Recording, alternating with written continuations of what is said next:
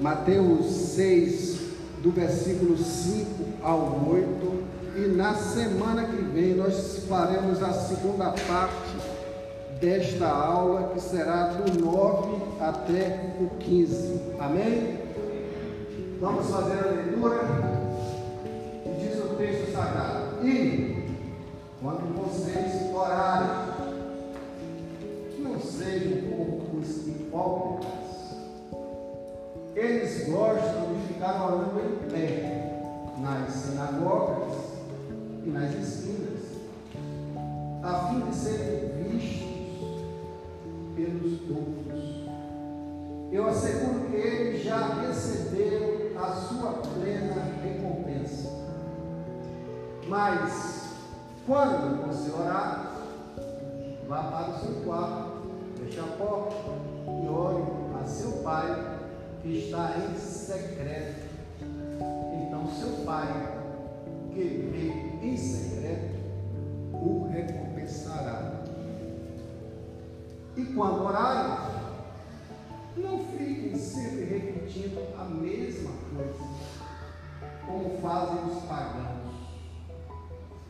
Eles pensam que por muito falar serão ouvidos. Não sejam iguais a eles, porque o seu Pai sabe do que vocês precisam, antes mesmo de os pedirem. Amém? Pai, em nome de Jesus, mais uma vez te pedimos a direção do teu Santo Espírito para a ministração desta reflexão e que nós possamos sair daqui não só com o conhecimento, com a informação, mas com o desejo de transformação da nossa mente, dos nossos, das nossas práticas religiosas para que nós possamos ter um relacionamento melhor com o Senhor e servir melhor ao Reino. Assim oramos em nome de Jesus. Amém? Se eu te chamasse aqui a que você me definisse o que vem a ser religiosidade. O que vem a ser religiosidade? Alguém pode me dizer o que é que vem a ser religiosidade?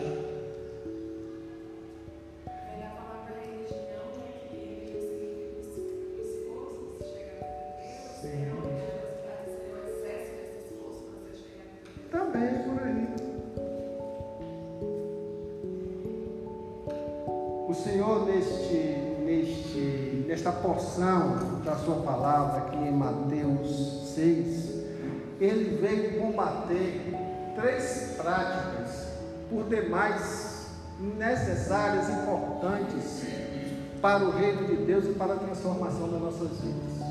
Uma foi a questão da esmola, que nós estudamos semana passada. Hoje, a oração e a terceira, o jejum. São três pontos práticos da vida cristã que o Senhor veio colocar em ordem no Sermão do Monte, diante da então prática religiosa que era desenvolvida na comunidade judaica. Eu também gostaria de perguntar para você: você é um religioso? Você já se enquadrou como um religioso? Eu já me enquadrei como um religioso. Por que eu digo isso? Porque a religiosidade ela está intrínseca, ela está dentro do nosso coração. A religiosidade, ela, a gente precisa entender que muitas vezes nós taxamos uma pessoa, você é um religioso, não é? Mas a religiosidade está dentro do coração do homem. E isso veio a partir do momento que o homem perdeu com o pecado o relacionamento direto com Deus. E a partir daí ele trouxe para os seus corações a realização de práticas exteriores para alcançar a Deus, para agradar a Deus, quando Deus quer de nós o interior. Aquela comunidade estava totalmente contaminada de práticas exteriores, seja no esmolar, seja no relacionamento de oração e também no jejum. A gente precisa entender muito bem isso, porque é a essência da ética cristã, do nosso relacionamento com Deus e nosso relacionamento com o próximo. Porque senão nós vamos continuar vivendo e buscando de forma equivocada um relacionamento com Deus e o servir ao próximo sem estar na essência daquilo que Deus prevê ou dispôs no seu coração para que nós assim o realizemos. Nós podemos dizer aqui, irmãos, que a oração ela é tão, tão especial no nosso contexto de hoje, que se chegou a estabelecer no, Cana, no Canadá e nos Estados Unidos, há uns dois séculos atrás, o Dia Mundial da Oração. Nós temos o Dia Mundial da Oração para celebrar. Vem ao Brasil pela Igreja Presbiteriana no início do século passado temos aqui no Brasil também o dia da oração. Agora, o fato de existirem esses dois eventos, seja o mundial, seja o aqui nacional, vai fazer alguma diferença no relacionamento da igreja do Senhor com Deus? Vai fazer alguma diferença no nosso relacionamento pessoal com Deus? Não. Isso são figuras simbólicas saudáveis para que o homem reconheça que a importância da oração. E se tem uma coisa que nós precisamos entender que Deus deseja mais nos ouvir do que nós desejamos falar com Ele. Deus deseja tanto nos ouvir do que nós em nossos corações desejamos falar com Ele. Deus não está interessado em formas, Deus não está interessado em métodos, não, Deus simplesmente Ele quer nos ouvir, mas ouvir através de um relacionamento íntegro e sincero com Ele, ou seja, sem máscara, sem hipocrisia, sem sermos artistas no relacionamento com ele. Dentro da história bíblica, a gente sabe que temos os nossos pais, Adão e Eva, beleza? Vamos entender hoje como surgiu a prática da religiosidade no coração do homem e que ela existe até hoje. A gente precisa cada dia combater a religiosidade do nosso coração. Se o irmão quiser fazer alguma observação, alguma pergunta, pode levantar a mão. A gente precisa combater isso. As igrejas estão cheias de pessoas religiosas.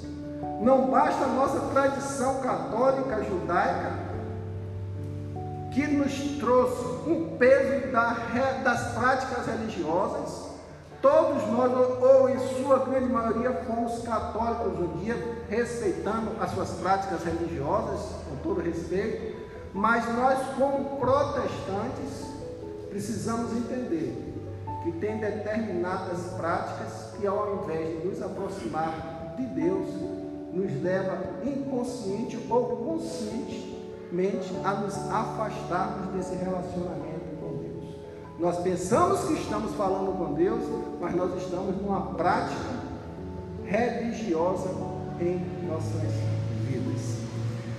Temos Adão e Eva, os seus dois filhos depois do pecado, Caim e Abel. Quem foi que matou quem aí? Quero ver se os irmãos também de Bíblia.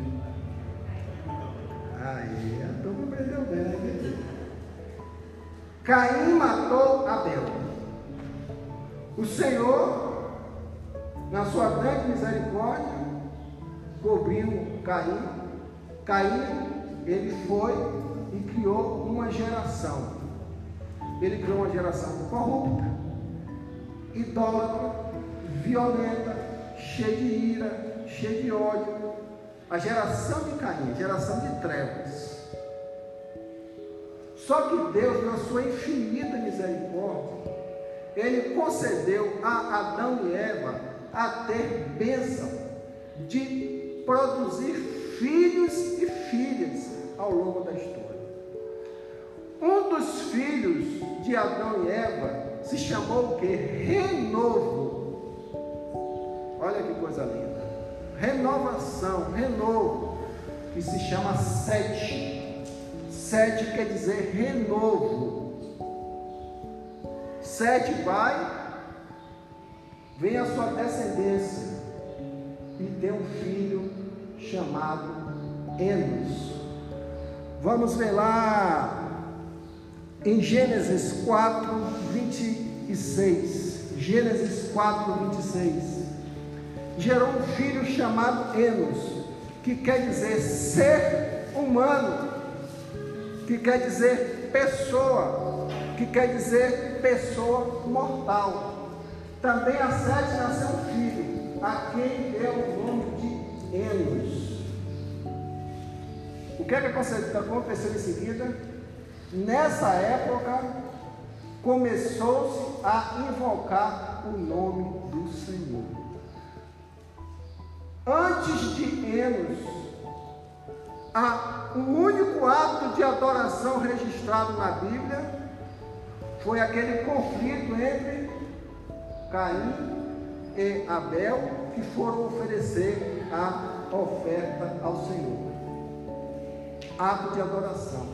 Levou-se tempos e tempos que nós não temos como mensurar na Bíblia Sagrada, até se chegar à geração de Sete, que gerou Enos. Enos a gente precisa entender, ser humano, pessoa, pessoa mortal. A partir de Enos, nessa época, não se diz que foi o próprio Enos, mas se diz que nessa época começou a invocar o nome do Senhor. Qual é o sentido dessa palavra invocar no hebraico? É clamar a esse Deus é gritar buscando socorro nesse Deus, é bradar a esse Deus. Só a partir daí, o homem, nessa geração de Enos, nessa geração de Sete que vem Enos, que houve o primeiro registro de uma oração, de um clamor a Deus. Até aí, tudo bem. Se você for pegar a Bíblia Sagrada, em todos os períodos históricos do Antigo Testamento, seja no período de, dos patriarcas, que são Adão, Sete, Noé, Abraão, Isaac, Jacó e Moisés, sempre houve a prática da oração a Deus. Nesse período sempre houve o homem ver resgatando o conversar com Deus. No período monárquico, Saul, Davi, Salomão, Asa, Josafá e Ezequias, período dos reis, eles mantinham a prática da oração perante Deus. E no período profético, onde os profetas Elias, Eliseu, Jeremias, Isaías e tantos outros mantinham o contato com Deus em oração. Então a oração ela se tornou uma prática e uma prática saudável sem nenhuma métrica, sem nenhuma religiosidade, esses homens buscavam a Deus. Até aí tudo bem? Vamos entender onde é que está o problema da religiosidade. Que a gente fala muito de religiosidade e não conhece o porquê. Para que a gente traga isso para o nosso coração. Então a, a, a, cultura judaica, quando se formou após o retorno do cativeiro da Babilônia, principalmente, onde o homem se conscientizou, o judeu se conscientizou que só deveria adorar a Deus mesmo, né? adorar unicamente a seu Deus, ele deixou aquela arranca de Deus, de deuses para trás e passou a adorar exclusivamente Yahvé. E nesse processo de adoração, criou-se na, na, na cultura judaica o apego muito forte à oração. Eles tinham o, a oração como o, o referencial único de manter e de se relacionar com esse Deus, o Deus Yahvé. Era a mais alta prioridade para o judeu era a oração. Acima de tudo para o judeu, a prática da oração estava em primeiro lugar. Tem um rabino que dizia: Grande é a oração, maior do que todas as obras. A oração para eles era mais importante do que até a prática do amor. Até a prática do amor ficava em segundo plano. É por isso que Jesus veio trazer no Sermão do Monte a mensagem do amor que nós estudamos aqui há duas semanas atrás colocar as coisas em ordem. E ele vem e diz que é maior do que toda boa obra. A oração está acima de tudo. Hoje, no nosso tempo, a gente já começa a pensar que tem muita gente que se enche e fala assim, mas eu sou uma mulher, eu sou um homem de oração, não é isso? A minha vida é firmada na oração. E a gente começa a pensar um pouquinho. Será que essa vida ela está numa oração sadia, sincera, ou é a prática da religiosidade que está no coração? A prática da religiosidade no coração. Um outro rabino, ele dizia: aquele que ora em sua casa é rodeado por um muro que é mais forte que o ferro. Ou seja, a oração era proteção a oração era segurança para a vida daquelas pessoas. Então, quanto mais o que se orasse, mais tinha crédito com Deus. Quanto mais se orasse, tinha o que? Proteção de Deus. Então se criou essa figura mística da oração como um instrumento de proteção e de crédito com Deus. Só que a oração, esse canal que Deus nos criou, nos deu para termos acesso a Ele, não previa nada disso. Era um canal e é um canal simplesmente para que a gente possa se aproximar e viver na intimidade com aquele que nos criou, o nosso Pai, independente de formalismo. Ocorre que, pelo fato, preste bem atenção, de valorizar tanto a oração, valorizar ao extremo a oração como suas prioridades, eles criaram um ritual tão forte que no, no meio dos rabinos se dizia assim: olha, é, eu, eu, uma coisa que, que lamentava, que eles lamentavam, que eles reclamavam, entre a comunidade, entre eles, porque eles não podiam estar todo dia e o dia todo orando. Ou seja, a vida deveria ser fechada exclusivamente na oração.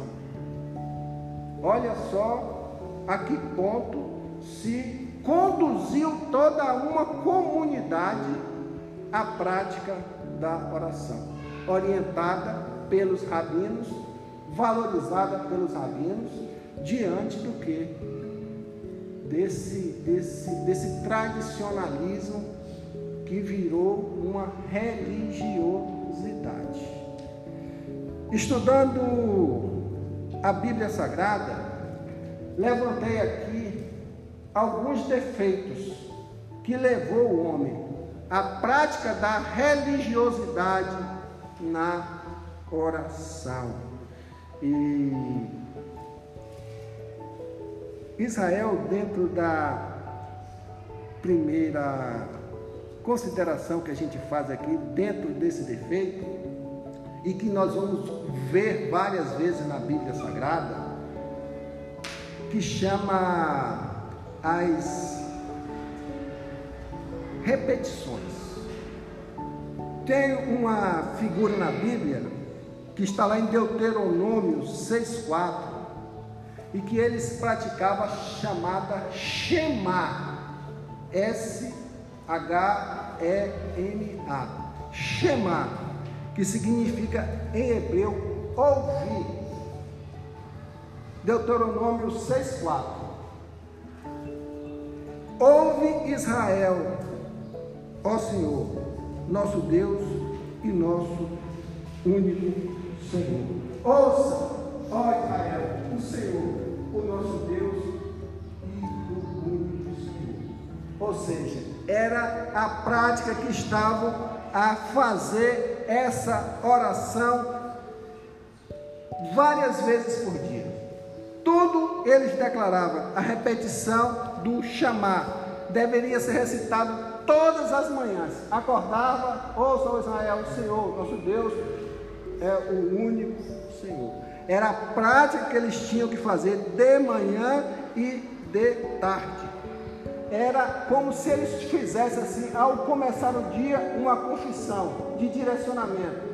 Ouça, ó Israel, o Senhor, nosso Deus e o único Senhor. Se você pegar e tiver a tradição de assistir filmes sobre o judaísmo, várias vezes eles vão levantar, cheio de regras, lava a mãozinha, lava o pé e declara isso. Criador de todas as coisas. Então, aquela prática religiosa, porque se eles acordassem assim, eles seriam o quê? Abençoados. Se eles acordassem assim, eles seriam o quê? Protegidos. Porque eles usavam esse manto. Ouça, ó Israel, o Senhor nosso Deus é o único Senhor. Está errado? Reconhecer isso? Mas a prática religiosa de querer ter um resultado depois da declaração de uma mantra, do Shema, começou o erro. A religiosidade dentro desses textos. Não importava o que estava fazendo. Isso era uma confissão de fé.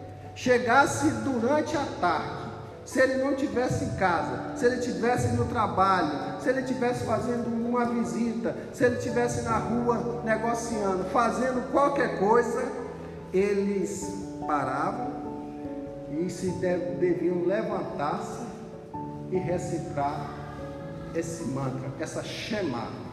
Ouça, ó Israel, o Senhor, nosso Deus, é o único Senhor.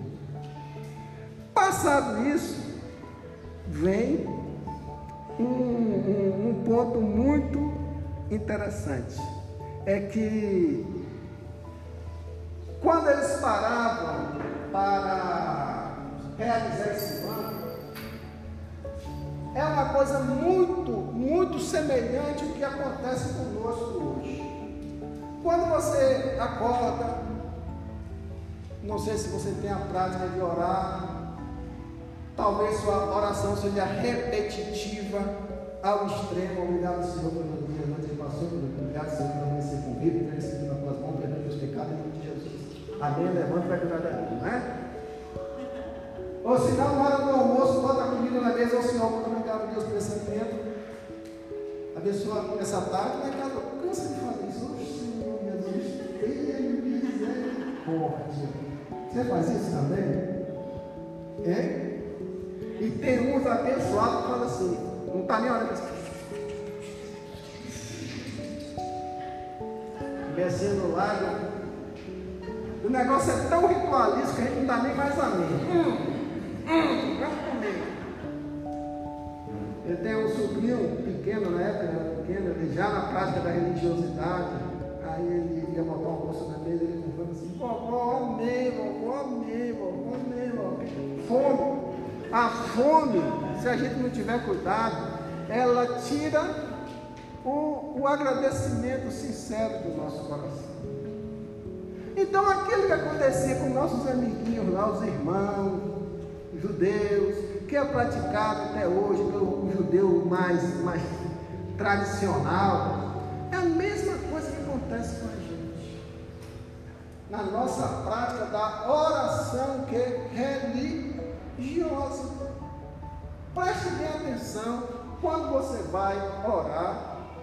Vamos orar aqui para fazer isso. É que sempre aquela mesma coisinha, né?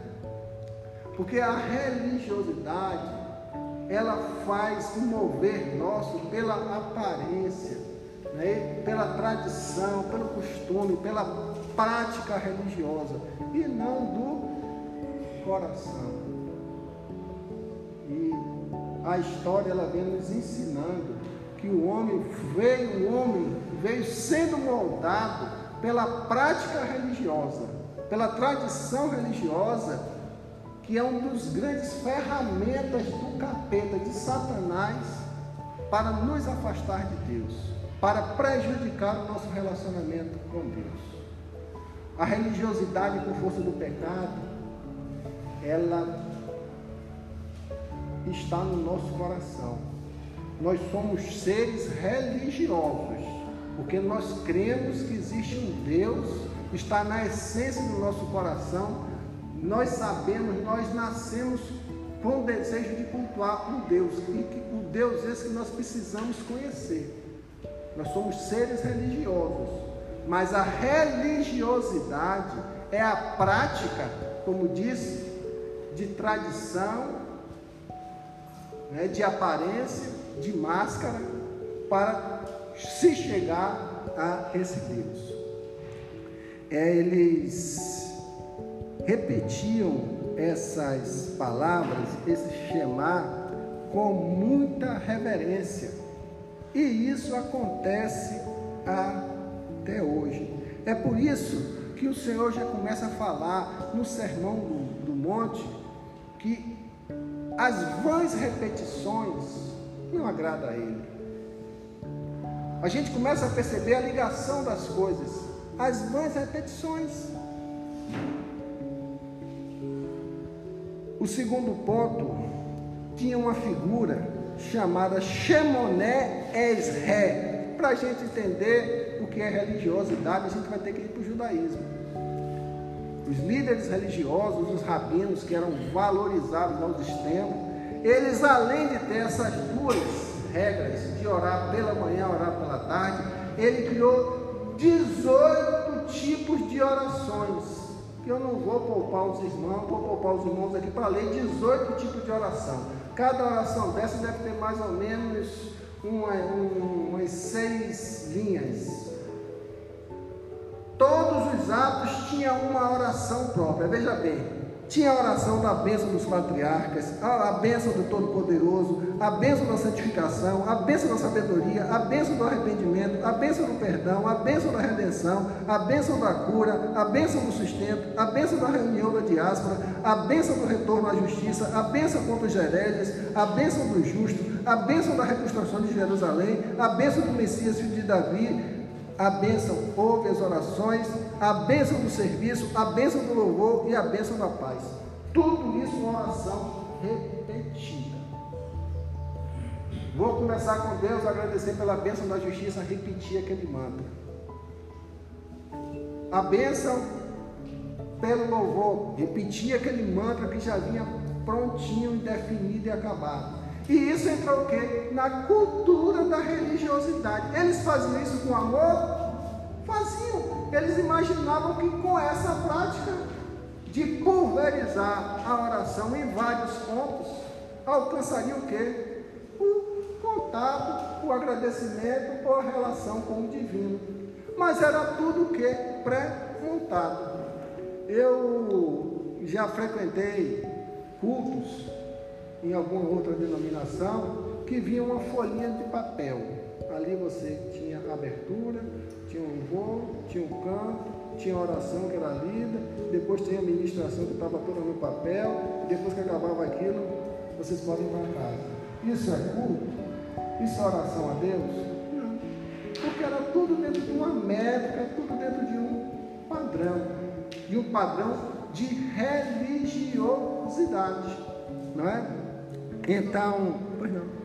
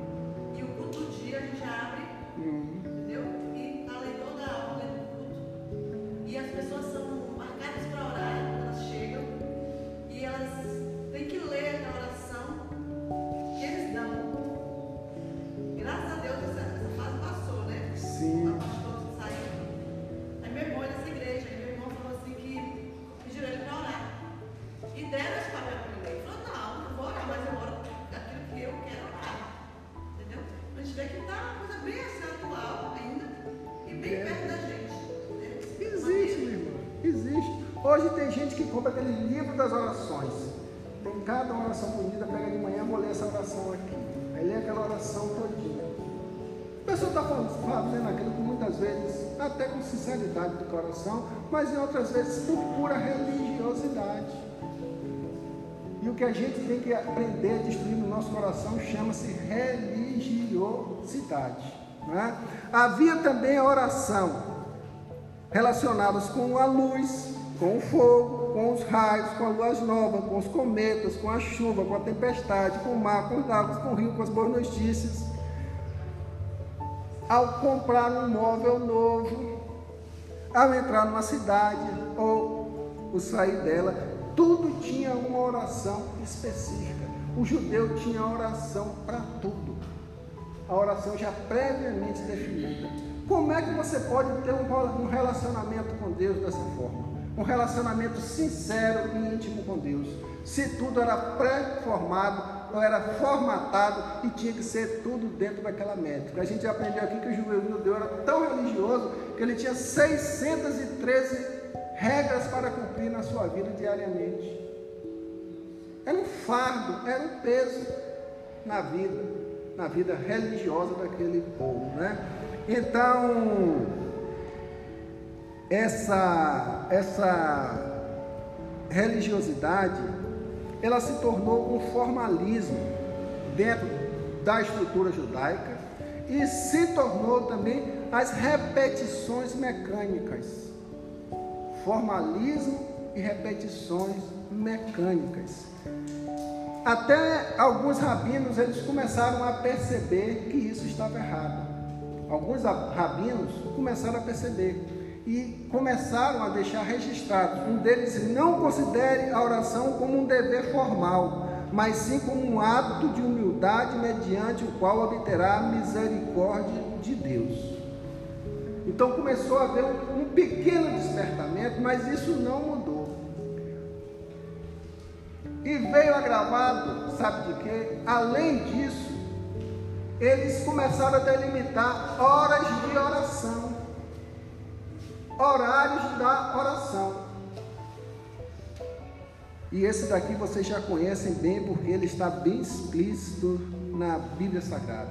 O judeu devoto, o judeu é, é, exemplar, o judeu praticante, ele tinha que passar o dia observando a oração da terceira hora, da sexta hora e da nona hora ele tinha que orar esses três, essas três vezes. Era oração da manhã, oração da tarde e oração da noite. Qualquer judeu tinha essa obrigação de ir para o templo e se submeter a essas orações pré-determinadas e nos horários pré-fixados para estar ali em gratidão a Deus, no templo ou na sinagoga. E vocês já começam a se lembrar lá em Atos que Pedro e, e João, depois de todo aquele movimento de Pentecostes, na hora sexta, o que é que eles fizeram? Foram ao, ao templo orar. E lá eles encontraram o que na porta do templo?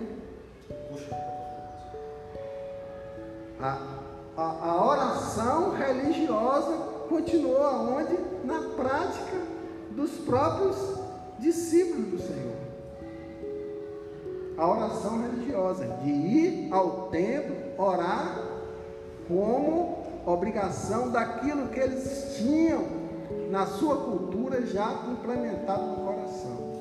Então, muitas vezes o homem já conhece Deus, já recebeu a unção do Espírito Santo de Deus e continua o que na sua prática religiosa. Então, não se espante, irmão, porque a gente precisa de libertação dessas coisas. Pior coisa que tem é um crente religioso. Ele vai priorizar mais a forma do que o conteúdo relacionamental com Deus. A forma para ele é que vai ser o certo, mas você não fez assim, mas você não fez assado. Uma certa vez estavam duas senhoras no templo orando, uma ajoelhada, com a outra orando, e quando, quando acabou a oração, uma falou assim, olha, sua oração não está boa, sua oração não está certa, você não está fazendo isso e aquilo. E a outra virou para ela e falou assim, não se meta na minha conversa com Deus. Está entendendo? Porque a gente sempre vai cobrar a forma como o outro ora. E isso tem criado, irmãos, um constrangimento, isso tem alimentado vergonha, isso tem, isso tem deixado que as pessoas se aproximem de Deus com sinceridade, sabe por quê? Me chega aqui uma pessoa, vamos orar, a pessoa levanta, faz aquela oração bonita, cheia de regras, cheia de não sei o que, cheia de não sei o que.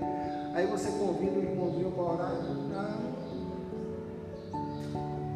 quero orar não, porque eu não sei orar bonito que nem o irmão. Já aconteceu isso? Já perceberam isso? Irmão, ora, hum, vai para outra pessoa eu não sei orar não. Isso acontece. Isso acontece e leva o quê? A inibição de outras pessoas. Porque aquele e muitos julgam não estarem preparados para conversar com Deus se não tiverem uma, uma métrica, uma eloquência, uma palavra bonita para conversar com Deus. E isso tem trazido consequências espirituais para a vida de muita gente. Tem gente que não consegue orar em público, um por causa da vergonha, outro porque acha que não vai orar bonito. Deus não está atrás de palavra bonita, Deus está atrás do que? De sinceridade no altar dele. Ele entendia, nesse princípio da segurança da oração, que a oração mais eficaz era a oração feita onde? No templo. Vamos para a sinagoga no horário da oração, porque ali a oração é eficaz, onde Deus vai estar presente e ali Ele vai responder a nossa oração.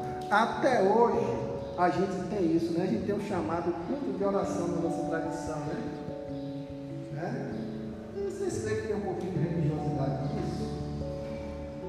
Mas vamos ser sinceros aqui. Tem, Gabriel? Porque na igreja vai estar o pastor, vai estar a, a, a, a diaconisa, o diácono, vai ter os irmãos lá, e eu vou colocar lá na igreja está orando não acontece isso? Não acontece isso? Por causa disso. A Bíblia diz que a oração de um justo, um justo, pode muito em seus efeitos. Não estou aqui desconstruindo e dizendo para que a gente não ore aqui como igreja, porque orar, hoje nós temos essa dificuldade por causa da pandemia. Mas quando você se reúne com o irmão, com um propósito, com sinceridade no coração, dobra seu joelho e ali está compartilhando e pedindo as bênçãos de Deus, o socorro de Deus, numa oração, unindo a fé de um, a fé de outro, clamando no nome do Senhor. Isso é importante. A oração em conjunto traz a comunhão entre os irmãos. Não é? Então isso tudo é importante, não é no sentido de desconstruir, é no sentido que a gente possa entender que a minha oração, onde eu estiver, onde eu fizer, eu fazendo de coração, ela chega ao altar do Senhor, chega ao coração de Deus. Mas a prática religiosa leva a gente a isso. Você não tem participado do culto de oração. E muitas vezes até se torna um fardo. Eu cobro, eu cobro. E muitas vezes já cobrei, irmãos, vamos chegar aqui seis e meia, sete horas, para a gente orar. Mas eu não cobro isso por religiosidade. Sabe por que eu cobro isso? Porque se a gente não parar para ter um tempo durante a semana ou durante o dia para conversar com Deus, a gente não vai achar esse tempo nunca. Nunca. Porque você vai ter sempre uma coisa para consumir o seu tempo ou desviar a sua atenção de um momento de oração com Deus. E que mesmo assim, alguns gatos pingados vêm para esse momento. Não é no sentido da religiosidade, é no sentido de você parar um pouquinho, stop. Nesse momento aqui eu vou parar para orar, para conversar com o Senhor. E essas coisas a gente tem que entender da importância e da necessidade. Mateus, ele fala também que, que nessas, nessas orações, de que se fossem feitas no tempo seriam mais abençoadas, o Senhor traz também, dentro do, desse ensinamento de Mateus, das vãs repetições. Eles achavam assim que quanto mais tempo levasse orando, quanto mais tempo levasse ali ajoelhado, conversando com a divindade, com Yahvé, a oração mais longa geraria mais bênção. É por isso que o Senhor vê lá e no texto ele fala assim: olha, as vãs repetições, e não é de muito falar que sereis o quê? Ouvido. Não é de muito falar que você será ouvido, porque eu conheço tudo que está no seu coração. Mas a prática, assim, eu quanto mais orar, vai trazer para mim um sentimento de piedade cristã, de comprometimento cristão, porque eu oro horas e horas a Deus. Logicamente, se você tem condições de coração sincero de passar tempo assim na presença do Senhor, faça. Glória a Deus por isso. Mas na prática judaica não era isso. Na prática judaica era oração por tempo. Quanto mais fosse o tempo de oração, e vocês vão perceber no instante, o, o fechamento disso daqui, era mais autoridade, mais poder, mais piedade, mais revestimento. Aquele é um homem de Deus. Ali na, na sinagoga orando, que uma beleza. Olha só. Tem muitos que, que chegam na casa de Deus, dobram o joelho e a gente não sabe nem se está orando. Ou está ali fazendo um gesto de representatividade para que outros possam ver que ele está orando para ter uma fachada de espiritualidade. E é, é duro a gente ouvir isso daí, porque é realidade.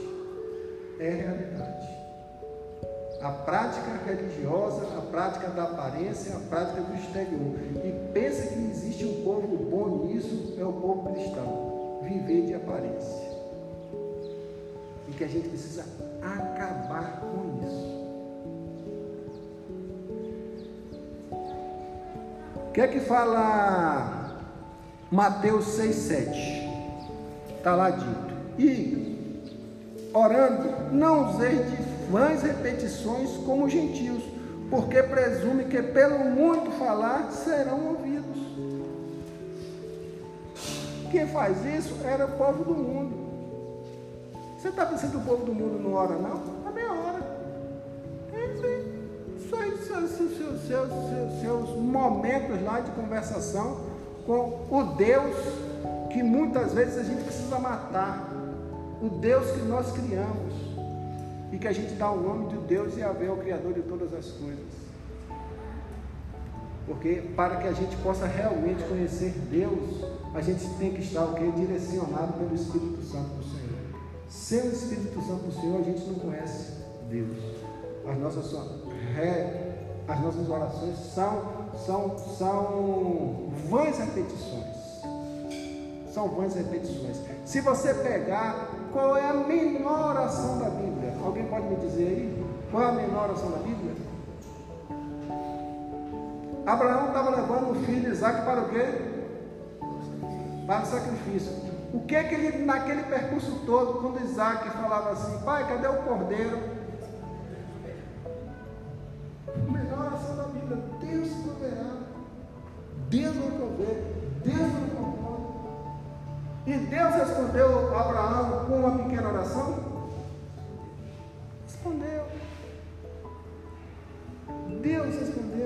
Que é que o servo de Jericó clamava na rua? Senhor, filho de Davi, tem misericórdia de mim. Isso é uma oração?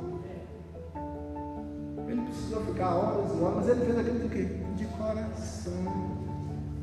Mas a gente fala assim, olha para aquele enfermo ali, ai meu Deus, tem que orar 10 minutos para Deus curar aquela alma. Não, não precisa nada disso. Deus quer o que? Sinceridade, senso de dependência. Mas se a gente não fizer isso, a gente se sente o quê? Culpado. Olha, eu não, orei como devia orar. Como se fosse a sua oração. Eu desconstruo o meu, meu posicionamento teológico e com respeito totalmente quem assim o pratica entende, é que muita oração, muito poder. Pouca oração, pouco poder nenhuma oração, nenhum poder. Onde é que está a base bíblica disso?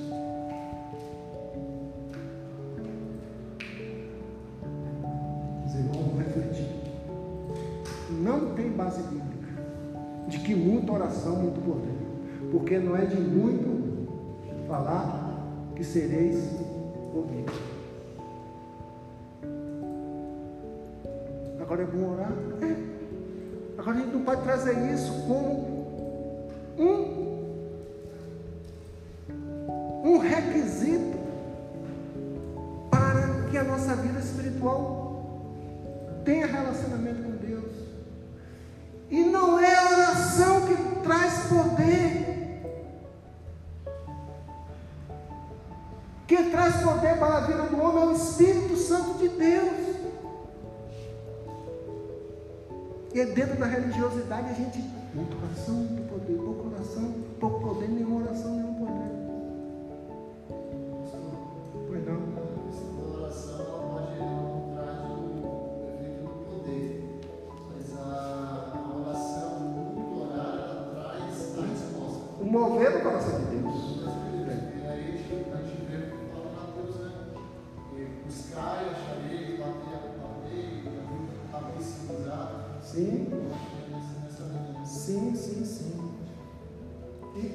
Esse, esse sentido é muito especial do que você falou, acho que até já ministrei aqui sobre isso.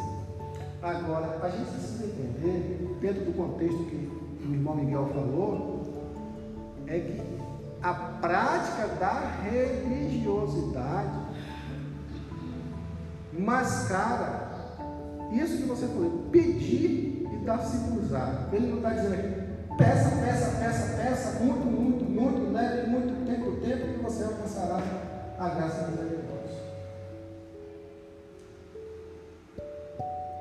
Então a gente precisa amadurecer isso. O que é que Eclesiastes 5, 1, 2 diz? Não te precipites com a tua boca, nem o teu coração se apresente a pronunciar palavras alguma diante de Deus porque Deus está nos céus e tu na terra. Portanto, o que ele diz? Sejam poucas as tuas palavras. Pois não.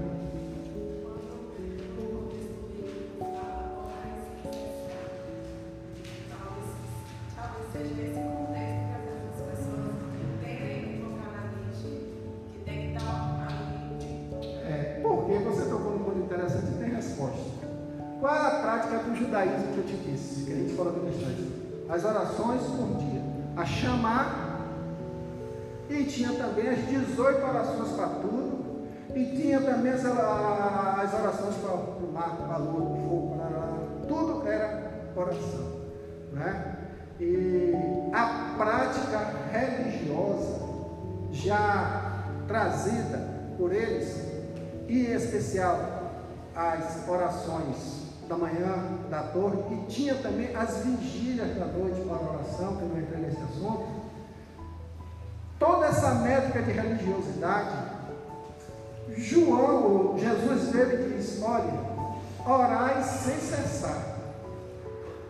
Orar sem cessar quer dizer, o nosso coração, ele está e tem que estar voltado diariamente, o tempo todo, não na verbalização, mas com a mente ligada em oração a Deus. Você está lavando roupa, Senhor, limpa meu coração, a sujeira do meu coração. Senhor, estou fazendo esse almoço aqui, me dá carinho no coração para fazer essa coisa bem feita para a honra e glória do seu nome. Senhor, passa um, infeliz dirigindo numa estrada lá, causando um acidente. Senhor, tenha misericórdia abençoa aquela. Né? Você vê um conflito de uma pessoa na rua, Senhor, eu repreendo aquele mal ali em nome de Jesus. É você viver uma vida no altar do Senhor em constante oração na nossa vida, como nós temos, nós somos filhos de Deus, nós temos que ter um relacionamento com Deus sincero. Isso que é oração sem cessar. Não é a prática religiosa de. Como? Fisicamente, né? De aparência. A resposta para tudo e a orientação para tudo seria aquelas orações pré-estabelecidas. Né? O judeu ele tinha que parar três vezes ao dia para orar. E a sinagoga.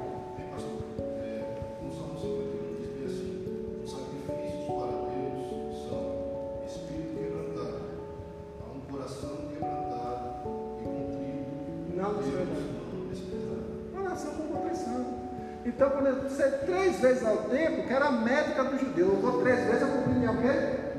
O padrão religioso da época. Ia três vezes.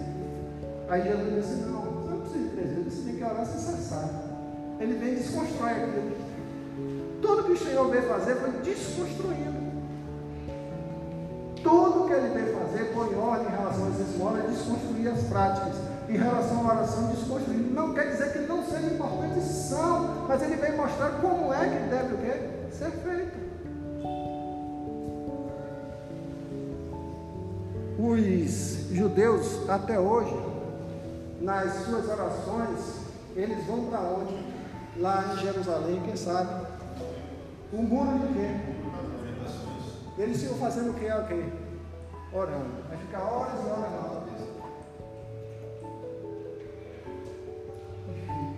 E vai, e volta. Oração repetitiva. E pega uns pedacinhos de papel, faz suas orações e você chega lá tem papel enfiado dentro daqueles núcleos, irmãos. De pedido de oração, de pedido de oração, de pedido de oração. Aqui no Brasil, a gente representa isso muito, é a fogueira santa de onde? Israel. Vamos fazer aquela coisa de oração, todo mundo com esse papelzinho de oração aí, o homem de Deus vai lá, abençoa, Jesus abençoa aquilo, e depois toca a fome de sono. Meu Deus do céu. E o povo gosta dessa fruta. Em nome de Deus, na fogueira santa dessa Hein?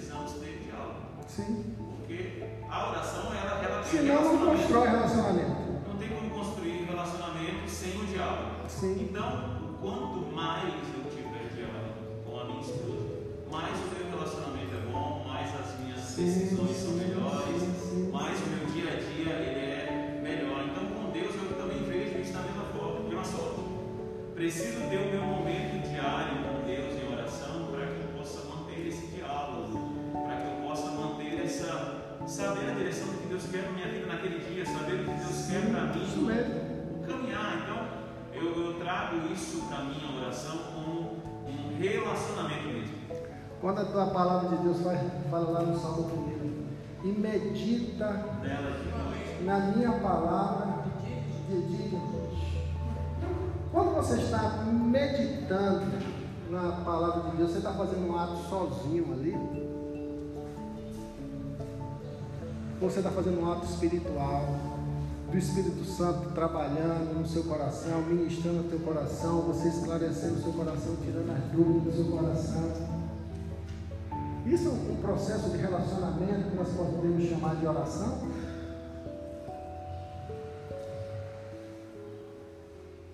Eu creio que sim. Eu creio que sim. Se eu vou parar para fazer uma devocional, eu vou ler apenas um texto, ver a coisa bonita que falou para mim e seguir minha vida, a gente tem que ser o porquê dessa palavra no meu coração hoje. Qual a razão dessa palavra na minha vida hoje? Como é que eu devo, Senhor, implementar? Você está conversando com Deus? Isso é oração? Mas nós temos um método de oração, um formalismo de oração. Os judeus, eles tinham essa prática de eu vou pedir papel, chega aqui, rapidinho, rapidinho, corre aqui. Corre, corre, corre. Aqui, fica aqui do meu lado. Sabe como é que o judeu orava? Ele ficava em pé. Na prática religiosa, a oração, o homem fazia como? Deita aí. Deita, deita, deita, Pedro, rapidinho. Deita. Barriga abaixo. Era assim que o homem se humilhava na presença de Deus. Com o pó aonde? Você, você já orou assim alguma vez? É bom demais, né? Não é, não é bom demais? Agora, agora levanta. Aí depois o povo fica aí, calma. Ajoelhado. Depois o povo começou a orar. Assim, né? Legal, bom, né? Você ainda está com temor a Deus, né? Aí o judeu veio agora fazer o quê? Orar o quê? Em pé.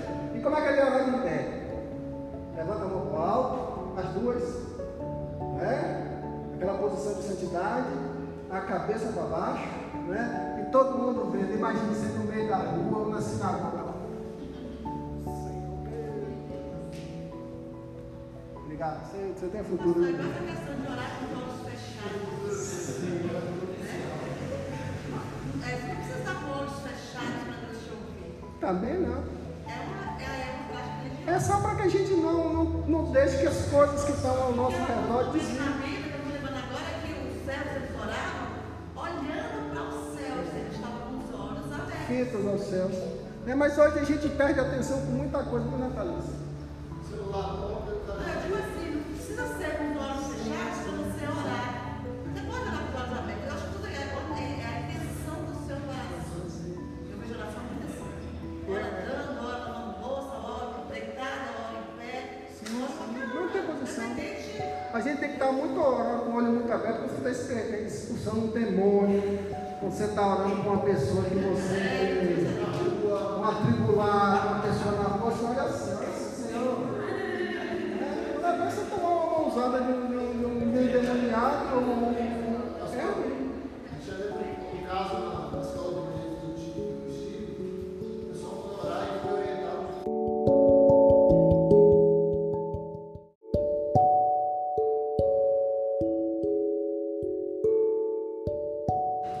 Hoje nós estamos comemorando, como sabemos, no segundo domingo do mês de agosto, o Dia dos Pais.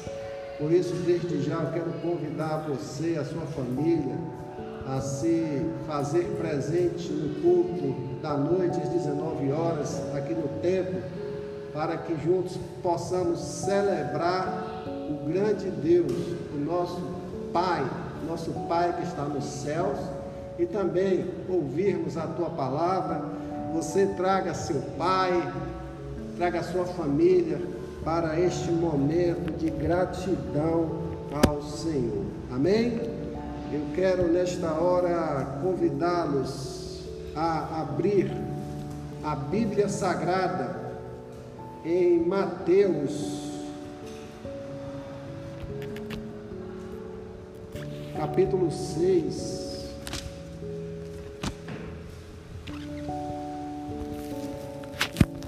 De 1 a 4. Alguém falou outro dia, pastor, você só está pregando em Mateus. Aí falou assim, não, nós estamos estudando sermão do monte. Para não esquecer. Que vai capítulo 5 ao capítulo 7. Hoje nós já estamos entrando na metade do caminho, ainda tem muita água para ser bebida, muito pão para sermos alimentados e capacitados, conhecendo os ensinamentos do Sermão do Monte. Amém? Mateus 6, de 1 a 4 diz o texto sagrado. Tenham o cuidado de não praticar suas obras de justiça diante dos outros para serem vistos por eles. Se fizerem isso, vocês não terão nenhuma recompensa do Pai Celestial. Portanto, quando você der esmola, não anuncie isso com trombetas, como fazem os hipócritas nas sinagogas e nas ruas, a fim de serem honrados pelos outros. Eu garanto que eles já receberam sua plena recompensa. Mas, quando você der esmola, que a sua mão esquerda não saiba o que está fazendo a direita, de forma que você preste a sua ajuda em segredo. E seu pai, que vê o que é feito em segredo, o recompensará. Amém? Glória a Deus. Pai, em nome de Jesus entregamos ao Senhor a ministração desta mensagem.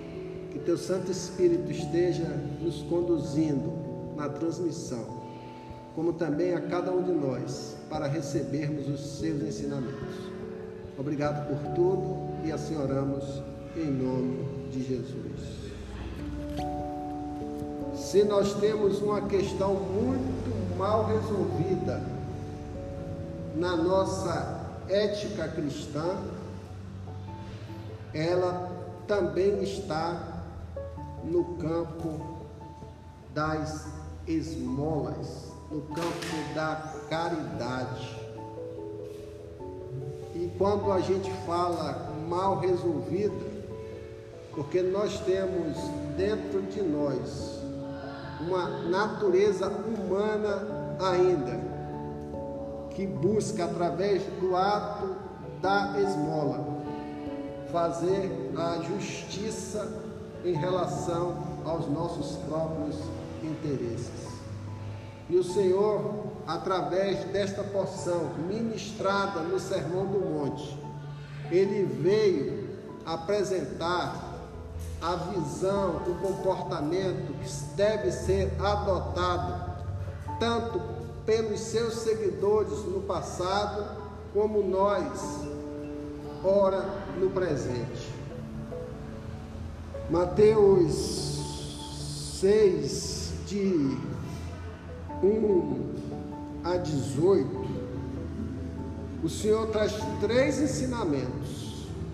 O primeiro ensinamento ele fala sobre esmola.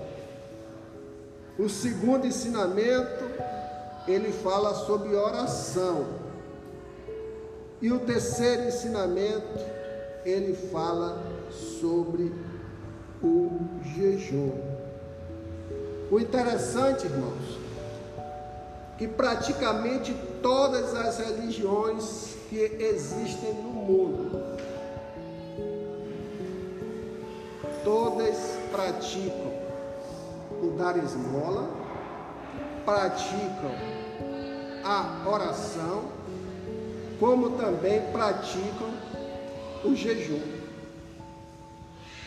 O Senhor veio trazer essa referência aqui para nós, no sentido de nos orientar dentro dessa narrativa,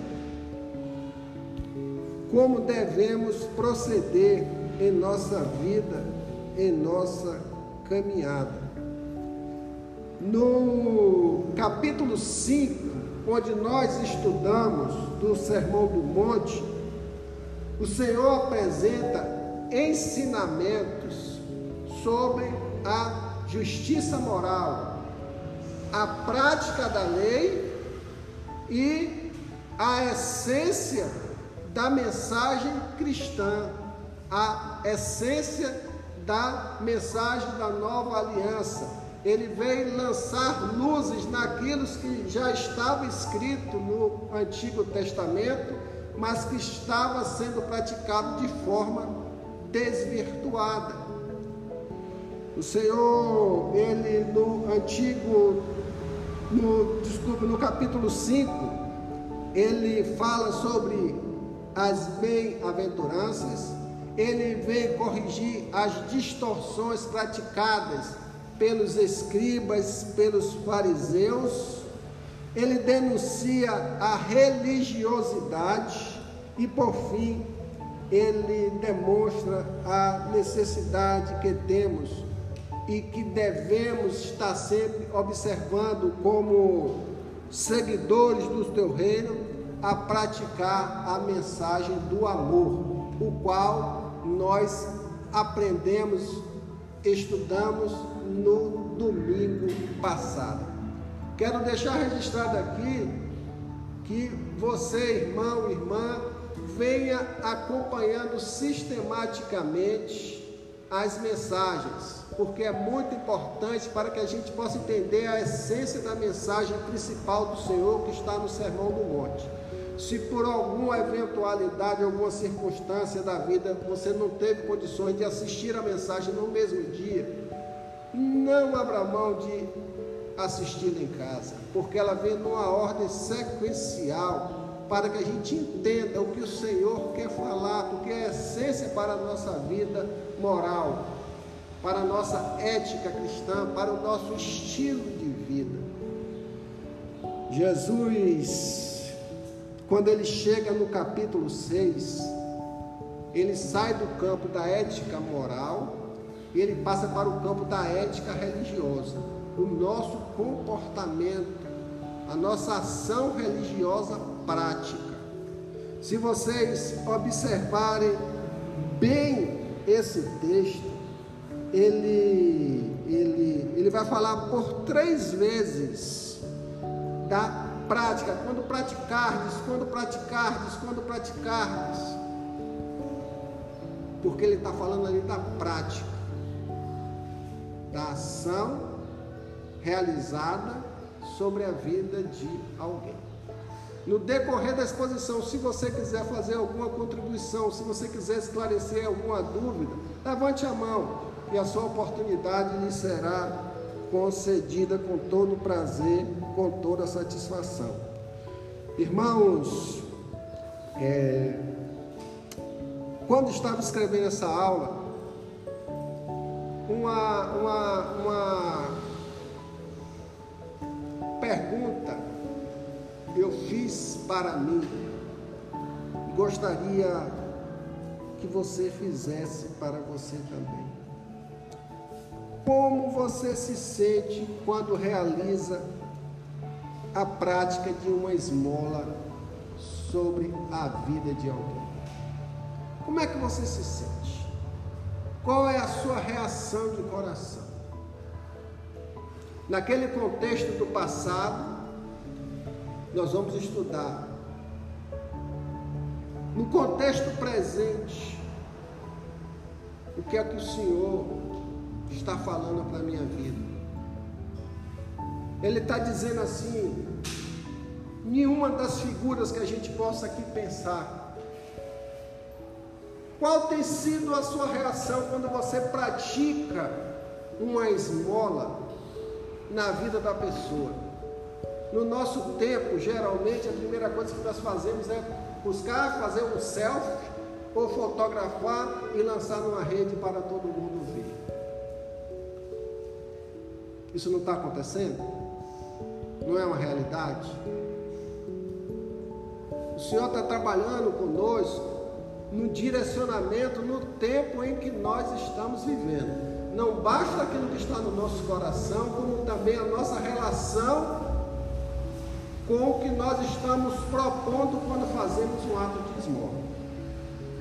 Nós precisamos ficar atentos muito a isso, porque nós estamos vivendo num mundo midiático. E o mundo midiático contamina um coração que já é contaminado pelo pecado, porque o desejo de promoção pessoal, o que não era distante daqueles homens do passado. O que significa esmola? Esmola no grego quer dizer caridade. Quando você pratica uma caridade, quando você alivia a necessidade de uma pessoa necessitada, de uma pessoa carente, de uma pessoa como não tem suficiência de recursos ou meios para a satisfação da sua necessidade. O termo esmola, ele é um pouco pejorativo, é muito pesado, porque a gente liga apenas ao pobre necessitado.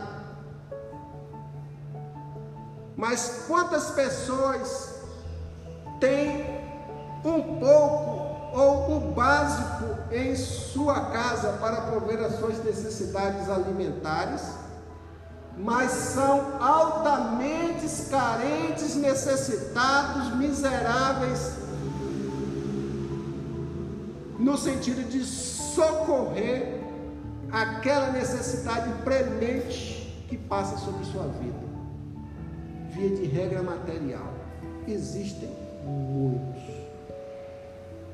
Por isso que o Senhor ele traz luz para o texto, para as nossas vidas, para que a gente amplie o nosso entendimento sobre o que Ele quer nos revelar através da sua palavra. Pois não, minha irmã. Tira a máscara. Eu sou, eu sou medicada. Eu sou assim, da outra E sou também mais dedicar à minha família. Como eu posso voltar nessa área? Sim. A sua colocação é interessante e ela é pessoal, não é? De não dar esmola, mas pelo que eu entendi, é de ensinar caminhos para que a pessoa se socorra. Não é isso? Isso é muito bom. Mas muitas vezes o socorro que a pessoa está mostrando o caminho para não vai satisfazer a necessidade do momento. Um exemplo claro é se eu estou passando fome, eu vou dar uma vara de pescar para você pescar. E a pessoa vai levar um mês para pegar um peixe uma semana vai morrer de fome. Então a gente tem que avaliar cada situação, não é isso? Para que a gente haja com bom senso dentro das realidades, ok?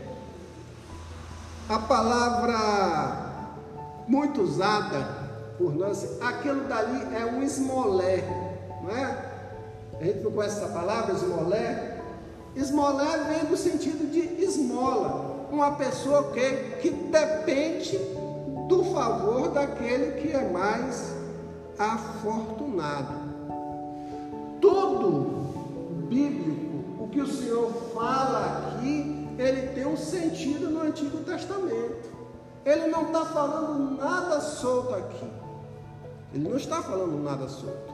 Porque Deus é um Deus de justiça. A Bíblia diz que sempre haverá pobres na face da terra. Na época do Antigo Testamento, desde o momento que o homem caiu da presença de Deus por força do pecado, começaram a haver misérias na face da terra e dentre elas a fome, a necessidade e as pessoas precisando serem socorridas das suas necessidades. Vamos lá abrir Levítico 19, versículo 9 e 10. Levítico 19, versículo 9 e 10. É a primeira referência. Quando fizerem a colheita da sua terra, olha só, não colham até as extremidades da sua lavoura. Não ajudem as espigas caídas colheita. Não passem duas vezes pela sua vinha, nem apanhem as uvas que estiverem caindo. O que é, que é para fazer? Deixe-nas para o necessitado e para o estrangeiro. Eu sou o Senhor, o Deus de vocês. Aquela, aquela sociedade era extremamente agrícola. E o Senhor falou para aquele povo, através da Torá em Levítico, dizendo: Olha, na sua plantação, não vá até as extremidades, deixe as extremidades para o necessitado, para o viajante. Não na questão da uva, da, dos parreirais, não colham tudo, deixe também uma parte para que os necessitados satisfaçam o que lhe traz premência, inclusive para a sobrevivência. Pois não, irmão Na história de Ruth, é, quando ela perdeu o esposo, né, que ela estava com Noemi, ela pediu para ir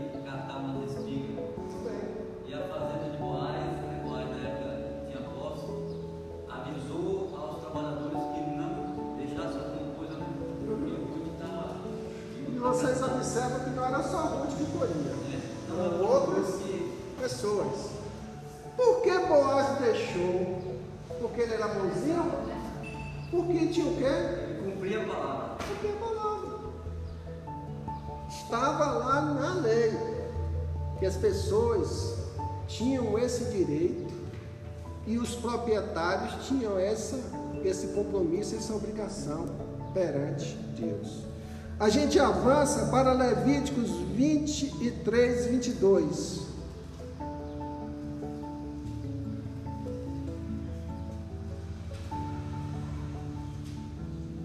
Levítico 23, 22. Ele diz: E quando fizerdes a colheita da vossa terra, não acabarás de cegar os cantos do teu campo, nem colherás as espigas caídas da tua cega. Para o pobre e para o estrangeiro as deixarás. Eu sou o Senhor vosso Deus. O Senhor está reafirmando aquilo que ele falou no versículo 19. Aí você vai lá para Deuteronômio 15, versículo 11. Manuseie sua Bíblia. Quanto mais a gente manuseia a Bíblia, mais a gente se familiariza com ela.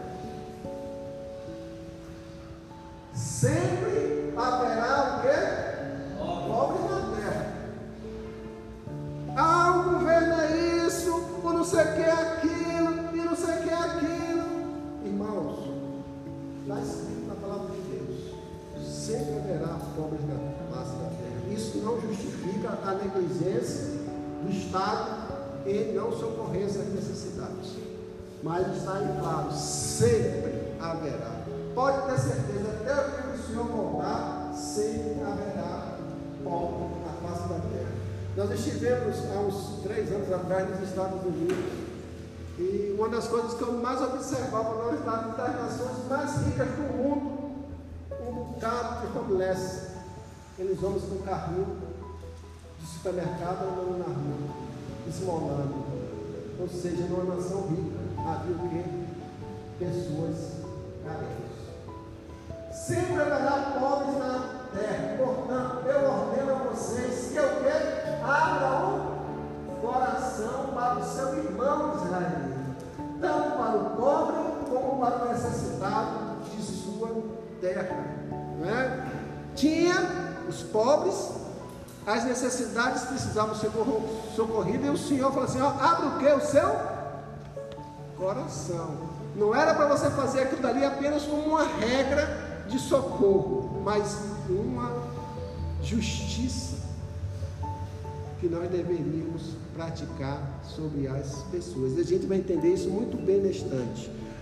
Arnaldo já deu um exemplo aqui em Ruth 2,2, quando fala Ruth é Moabita, disse a Noemi: Deixa ir ao campo e apanharei espigas atrás daquele em cujos olhos eu achar graça. E ela disse: Vai, minha filha. Então era legitimado a realização desse ato.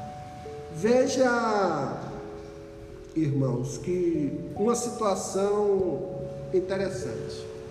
Desde a lei de Moisés, desde a Torá, como dito, ela já buscava o que?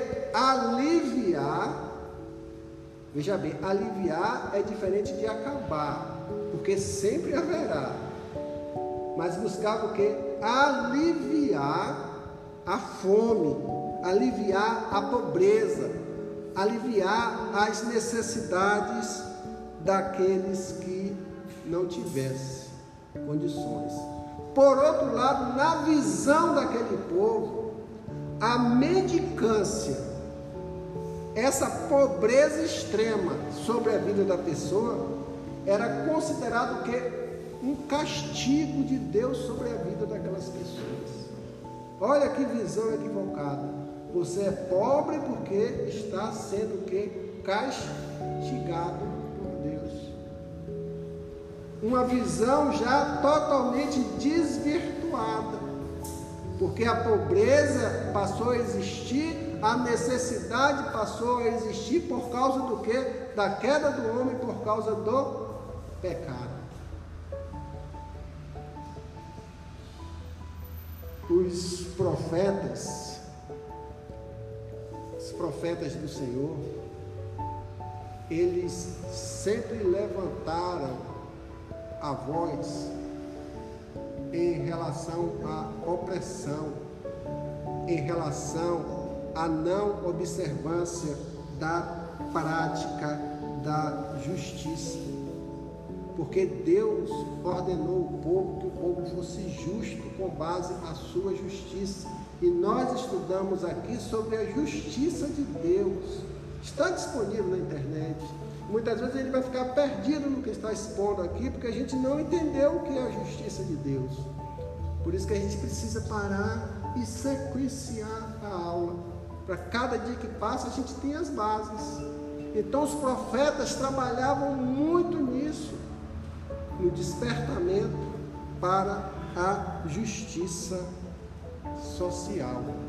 Que hoje essa justiça social, ela é inclusive trabalhada em questões ideológicas, de doutrinas, de correntes, partidos, de político-partidária, que é a justiça social, o que é diferente da justiça de Deus. A justiça de Deus é para todos que padecem de injustiça. Precisamos entender que quando o Senhor trabalha em Mateus 6, nesses versículos de 1 a 4, ele está fazendo um direcionamento para os pobres. Para mais ninguém. A figura comportamental do agente que tem condições em relação àquele que tem a necessidade. O Senhor estava ali a desenvolver uma, uma limitação dentro desse texto em relação aos pobres e à esmola.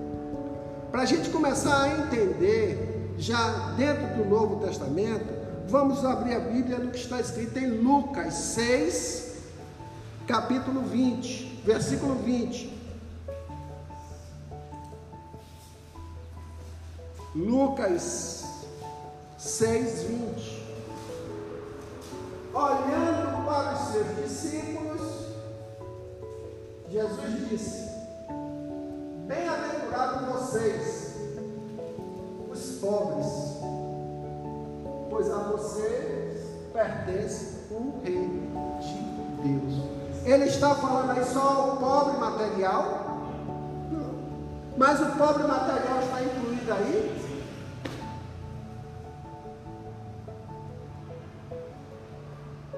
Bem-aventurados vocês, os pobres, pois a vocês pertence o reino de Deus.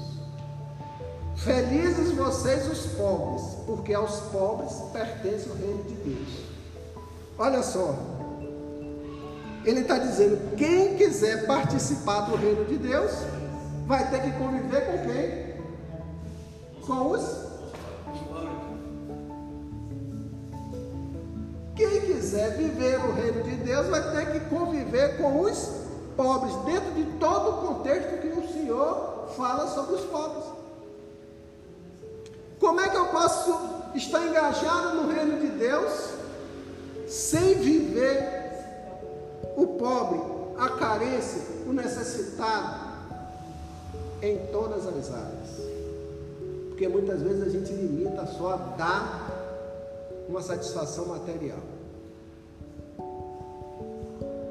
Todo aquele que padece de uma necessidade e que não tem condições de resolvê-la dentro dos seus mínimos recursos ou nenhum recurso, ele é um pobre. Sabia disso? É um pobre. Por isso que a palavra de Deus diz que nós devemos o quê? sustentar a vida do irmão. Sustentar, seja na palavra de Deus, seja sustentar nas suas carências e nas suas necessidades. Porque sempre haverá o que? Pobres na face da terra. Aí a gente começa a perguntar por que, que Deus permitiu e permite e diz que sempre haverá pobre na face da terra. Por que, Gabriel? E aí, por que, Gabriel? No pecado é a origem, mas porque Deus permite para nos para nos, processo, para nos tratar porque muitas vezes o pobre, o necessitado nos incomoda, nos desgasta. Isso aí o Senhor quer trabalhar na nossa vida, esse processo. Tudo tem um propósito. Não existe simplesmente pobre na face da terra por causa do pecado. O pecado é a consequência. Mas o Senhor usa a figura do pobre do carente necessitado para quê? Meu Deus do céu, como nós temos a oportunidade de sermos tratados com os pobres desta terra. Mas muitas vezes, a exemplo daqueles homens do passado, hoje nós negligenciamos isso.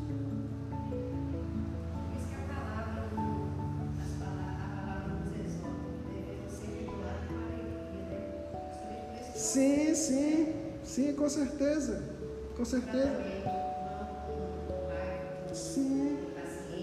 Sim, sim. Quantas vezes uma pessoa chega a nossa porta, irmã Sônia, esmolando um esmolé e dá um prato de comida. Aí vamos criar a figura de que você leva um alimento, mas simplesmente você entregou um alimento. Mas você parou para conversar, para saber as outras necessidades, as carências que a pessoa tem? Tem gente que dá até uma vasilha para receber. É. É, é, isso, isso é muito sério. Atrás de um esmolé está um ser humano que é a imagem de quem? E vocês vão receber uma porção muito forte neste instante que vai mexer com as bases da gente. Vai, irmã. Na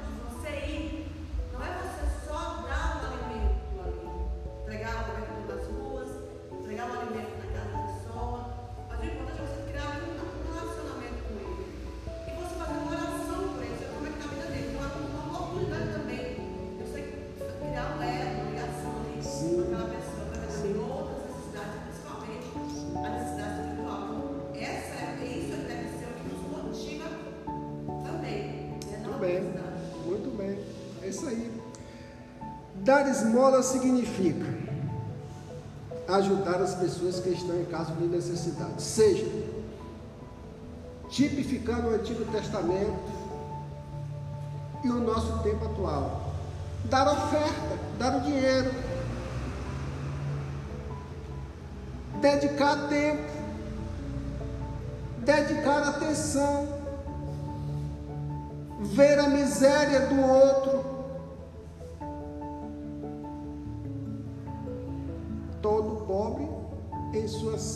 Essência, ele está passando por uma necessidade.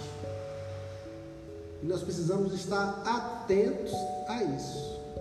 Porque muitas vezes a comida que nós ingerimos, muitas vezes não é a realidade, é a comida que perece, que passa e a fome vai voltar novamente. Mas quando nós levamos o alimento também espiritual, aquilo dali gera reflexão e gera orientação na vida da pessoa. Nunca perca a oportunidade, irmão, irmã, você que nos acompanha, de alimentar também espiritualmente todos aqueles pobres que cruzarem em seu caminho. Como também fazer qualquer outra coisa que possa prestar ajuda aos nossos semelhantes. O que é que Jesus estava a, a, a, a orientar aquele povo naquele momento do Sermão do Monte? Jesus, ele mostrava, comparando o que ele declarava, ou melhor, declarou em Mateus 6, verso 1: Guardai-vos de fazer a vossa esmola diante dos homens, para serem vistos por eles. Aliás, não tereis galardão junto de vosso Pai que estás no céu. Na prática, o que, é que acontecia? O, principalmente, quem tinha a condição mais elevada era a corrente dos fariseus, era a corrente dos escribas, eram dos comerciantes, eram as pessoas mais abastadas.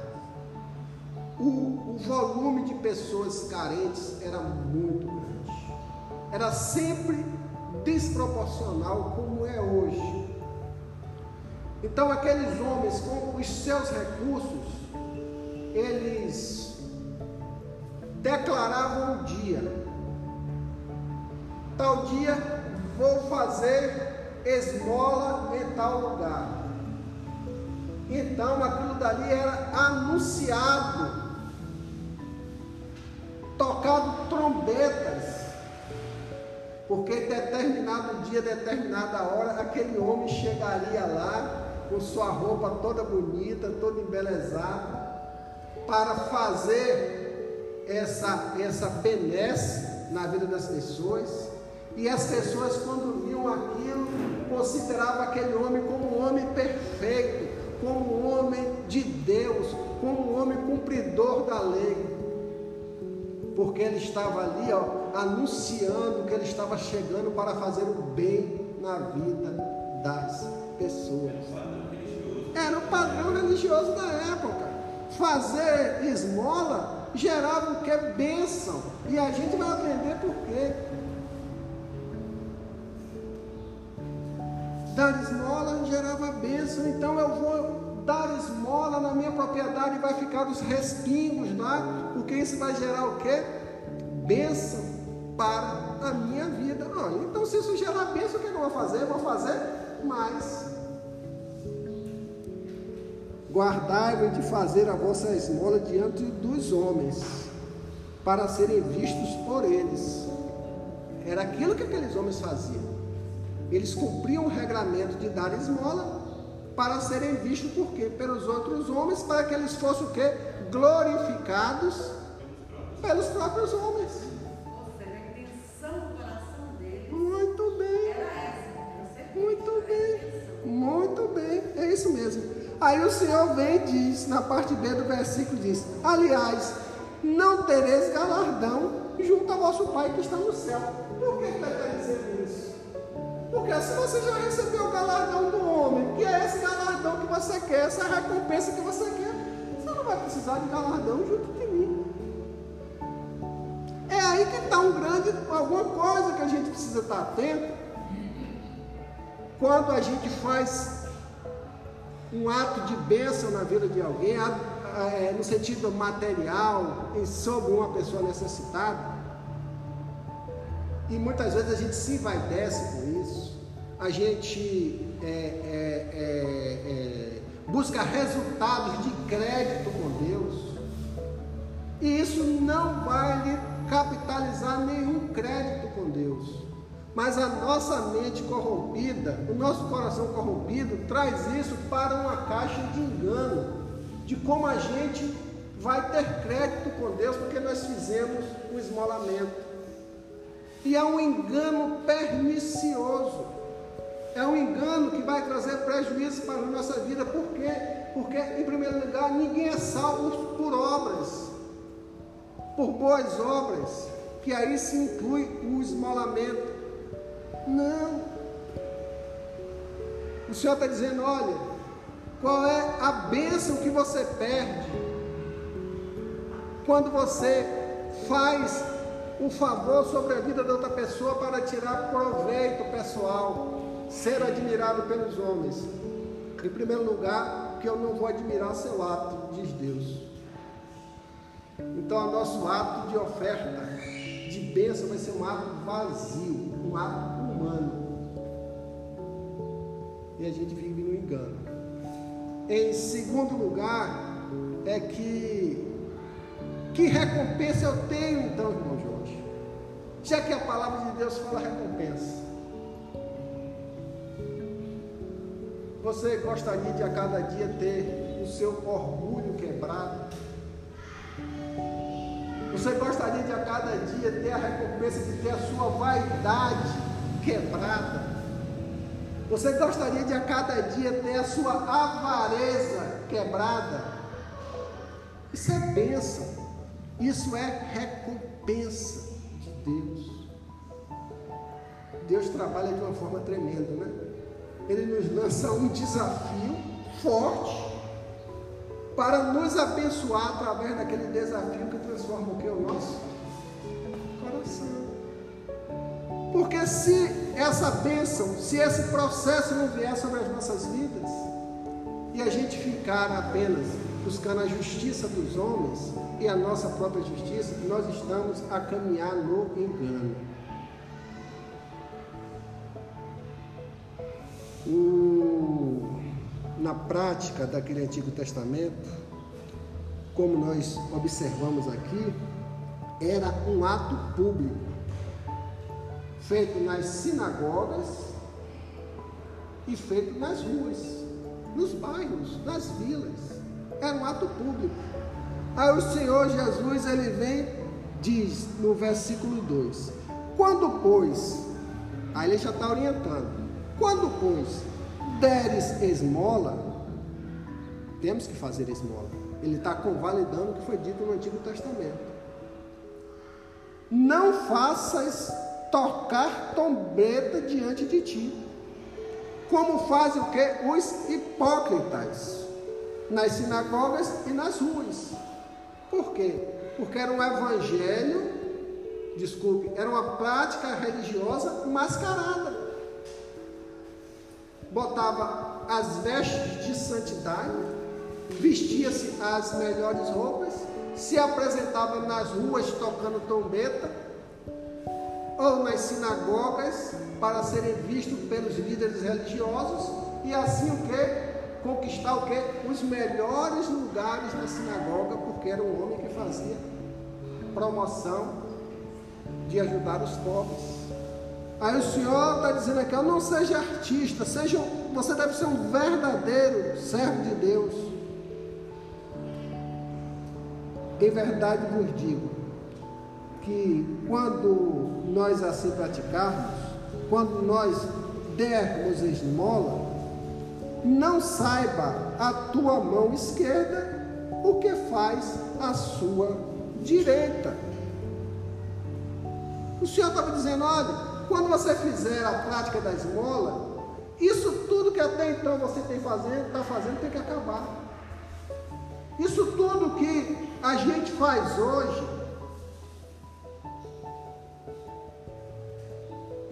tem que acabar. É duro, mas é.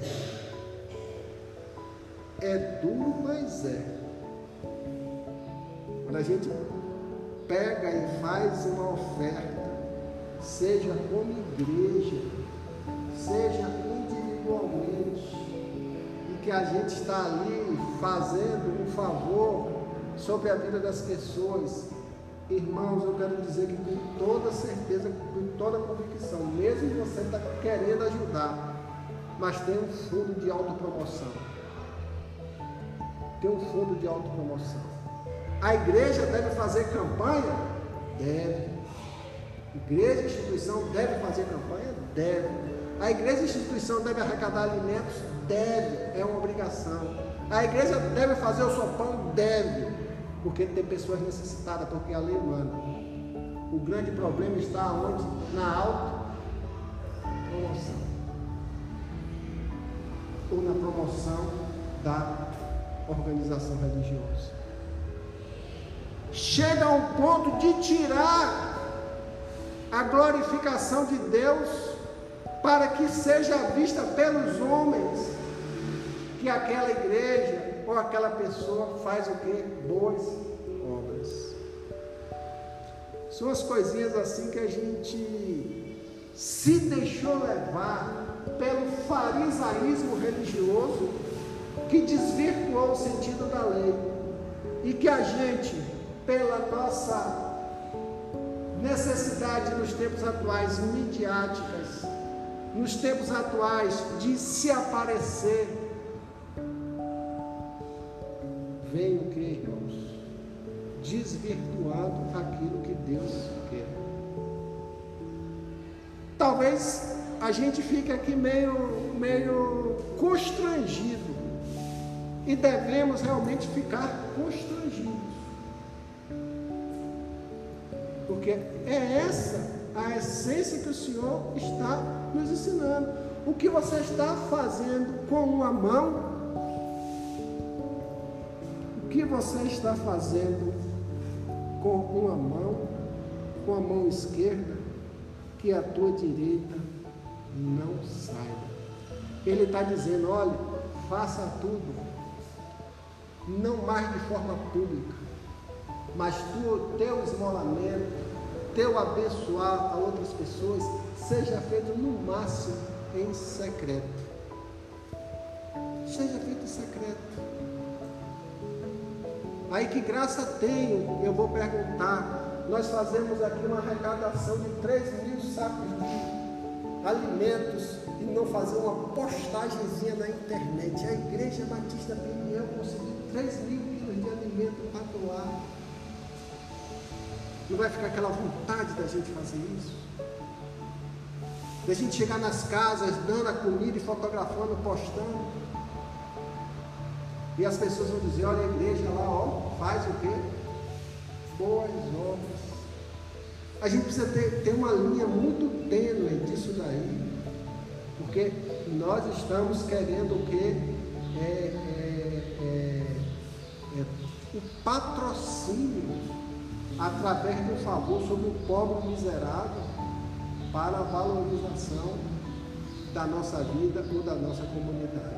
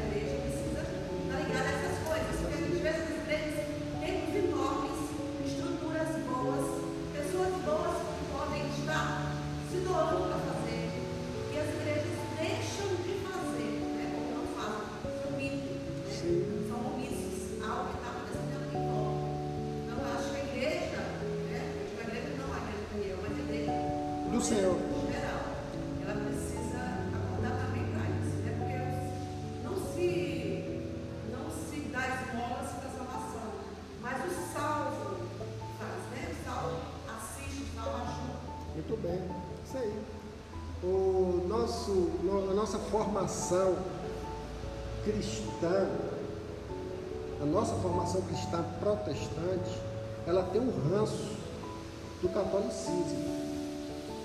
O catolicismo, ele valoriza muito as boas obras, não está errado. Nós temos milhares de santas casas de misericórdia no mundo socorrendo os pobres e os necessitados. Tem que se fazer isso? Tem. Mas também chegou-se a um extremo de isso daí ofuscar o que? A glória de Deus e trazer um ensinamento errado nas práticas religiosas. Nós não somos salvos pelas obras, nós não devemos fazer boas obras para buscar o favor de Deus. Não. Nós devemos realizar boas obras porque o Senhor nos deu mais.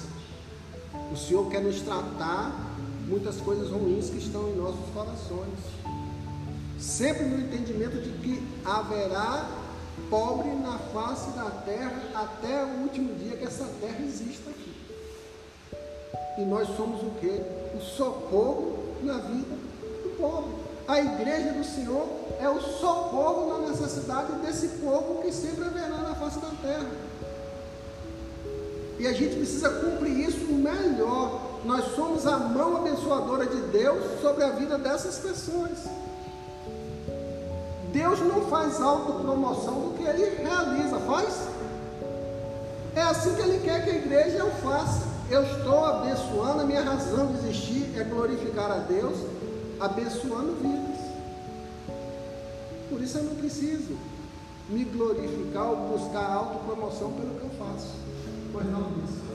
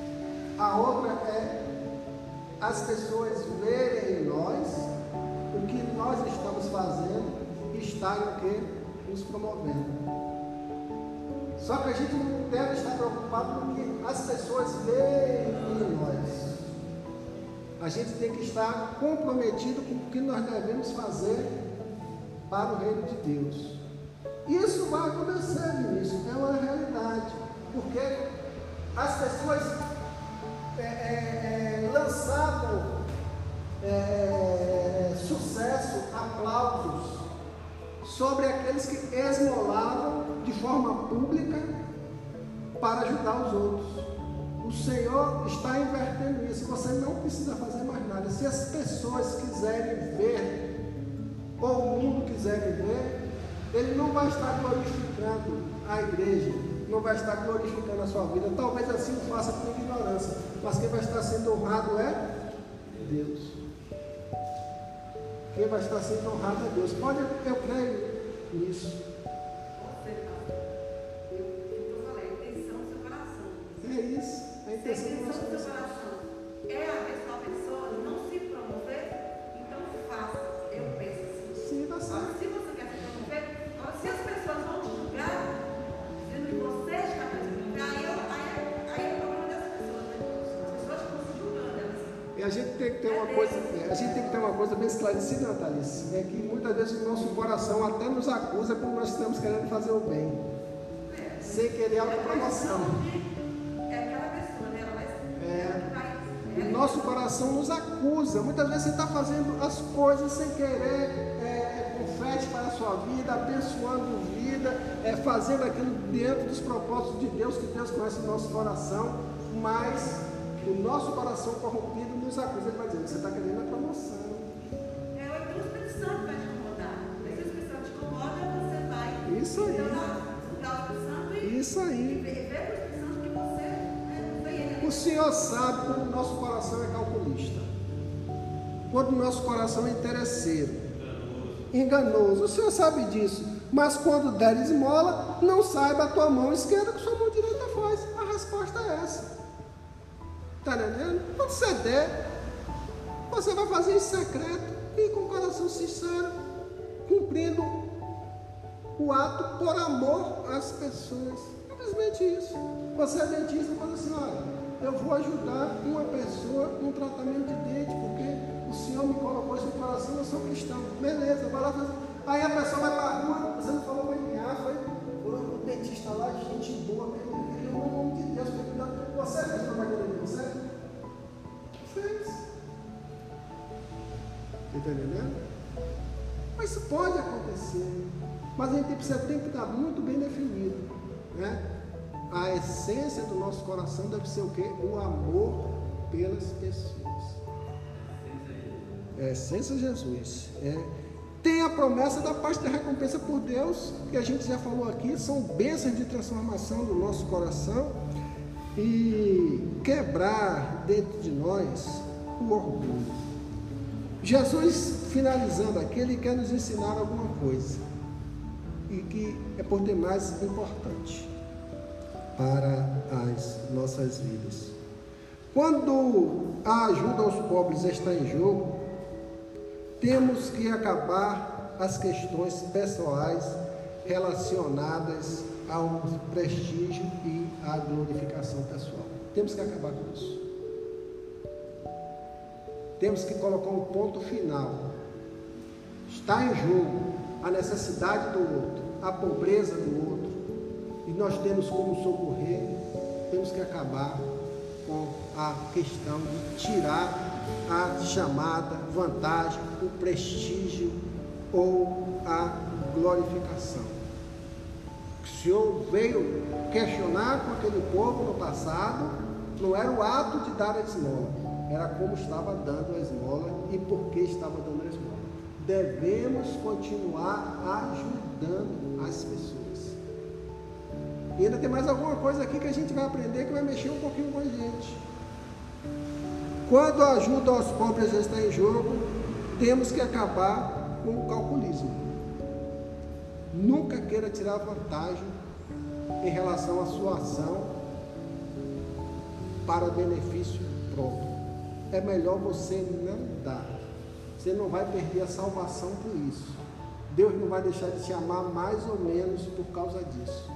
Mas não faça nada para o Senhor, para beneficiar outros por questão de interesse ou por ignorância, imaginando que vai ter galardão no céu por causa disso. O seu galardão nesse sentido é aqui, é do homem. O galardão nos céus é de Deus.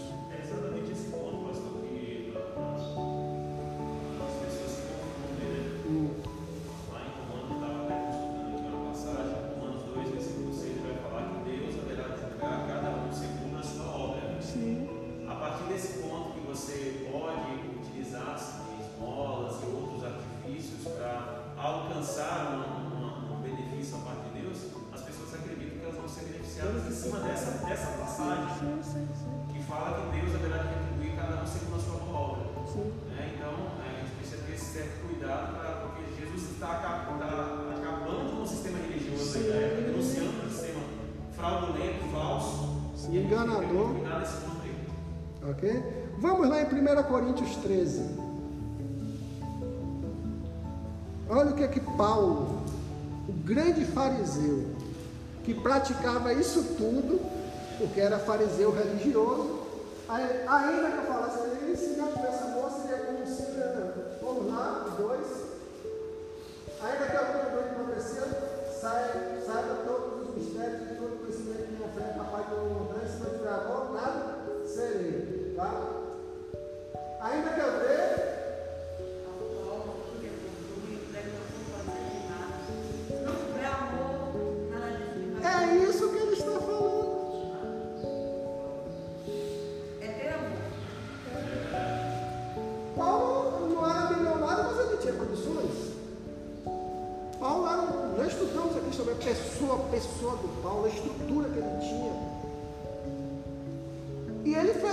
reflexão, depois que ele conheceu o amor de Deus, não é um texto solto, ainda que eu dei aos pobres tudo o que eu, Paulo, possuo.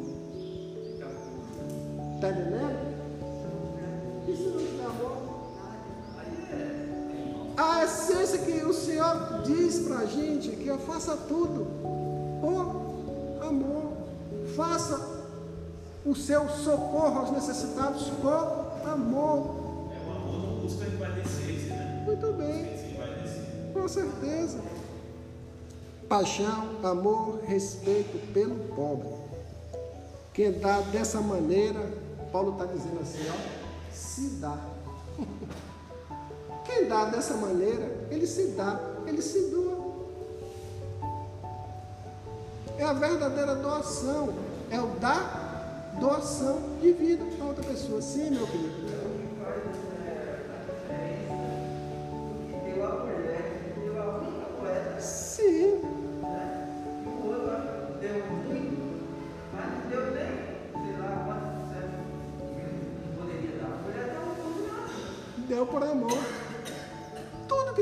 Fazemos, ou devemos fazer para o reino de Deus, o façamos por amor. Mateus 25, 36 e 37. Só mais cinco minutos. Vocês já ouviram essa, essa frase, né? Quem dá ao pobre. Vocês já ouviram isso? Quem dá ao pobre empresta a Deus? Não tem? É a teologia popular. Quem dá ao pobre empresta a Deus. Eu tenho crédito com Deus, né? Porque eu fiz um bocado de coisa, né, Caio? Quem dá ao pobre empresta a Deus, né? Necessitei o quê? Que vocês tirem fé. Estive pobre. Olha, quanto contexto de pobreza tem aí. Não é só comida. Tive fé. Cuidei, Deus. Estive preso, amarrado, com as agruras da vida, os sofrimentos da vida. Estou ali.